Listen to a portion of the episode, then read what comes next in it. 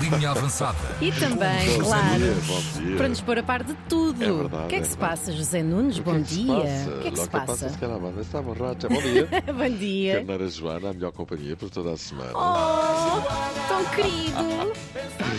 Bom dia também para todos os grandes amigos. Bom fim de semana e vamos ao expediente. Sporting 2, Rakov 1. Uhum. Vitória justa e natural da melhor equipa. Dois penaltis, dois golos de pote. Toma, toma, seis pinhas. Seis pinhas! Ao que tu vais buscar. É verdade, pá. o amigo Joaquim. Vitória importante, era crucial ganhar e foi isso que aconteceu. Sem grande brilho, também é verdade. Uhum. Mas aconteceu, Também é verdade, mas aconteceu. é verdade. Pronto. Sim, sem dúvida. Ahm, eu acho que tivemos a- ti- o, o pouco que tivemos foi no início do jogo, quando estava 10 para 10, nós metemos um ritmo forte ah, e sentiu-se que a equipa ia, que, estava, que estava bem, assim que marcámos um golo, ahm, uma expulsão, começámos a gerir o jogo. Pois, e porquê? Porque provavelmente, aliás, o próprio Ruben Amorim o admitiu, o Sporting começou a pensar no derby que vai jogar com o Benfica no domingo. Ruben Amorim não fez assim tantas alterações, mas claramente depois de se apanhar a ganhar por 2-0 a jogar contra 10, o Sporting tirou o pé da tábua, já o disse, e repito, a pensar no Benfica já daqui a 3 dias, há derby na luz, há derby!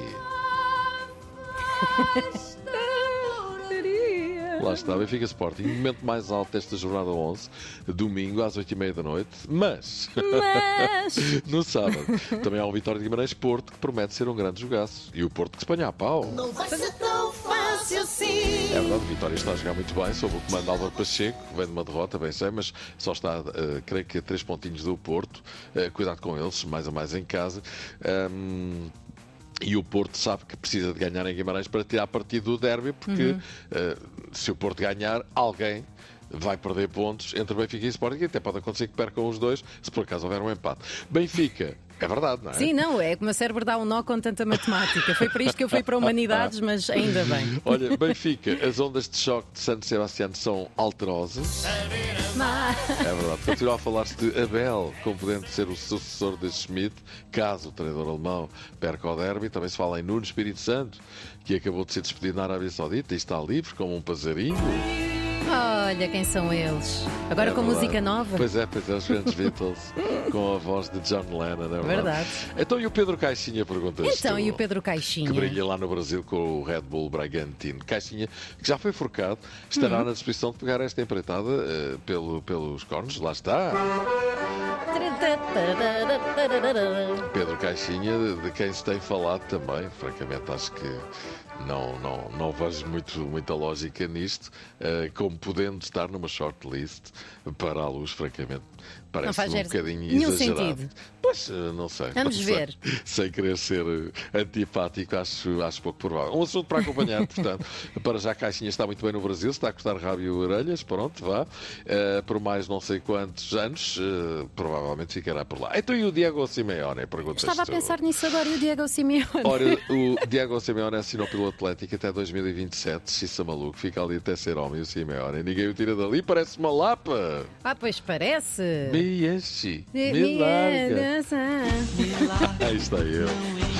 Atenção à concomias e não, não é. É um bocadinho diferente. Faz toda a diferença. Faz um Atenção. bocadinho.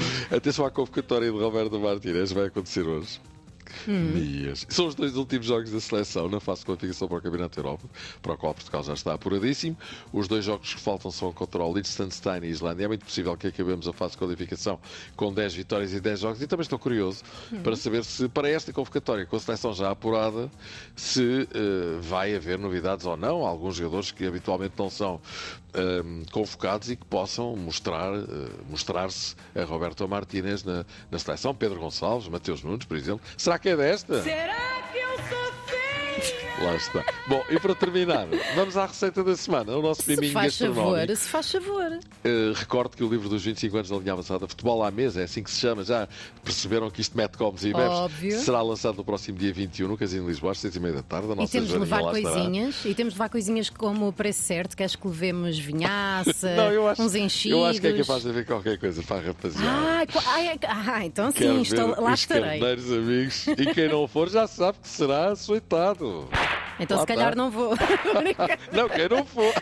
Ai, exato, Que horror, exato. que horror. Olha, em público é para a coisa ser em bom. 21 de novembro, desta terça-feira que vem é uma semana, seis e meia da tarde, Casino de Lisboa. Venham beber um copo connosco na apresentação do quarto livro da linha avançada Futebol à Mesa. Ora, a receita para hoje é... O que é que é?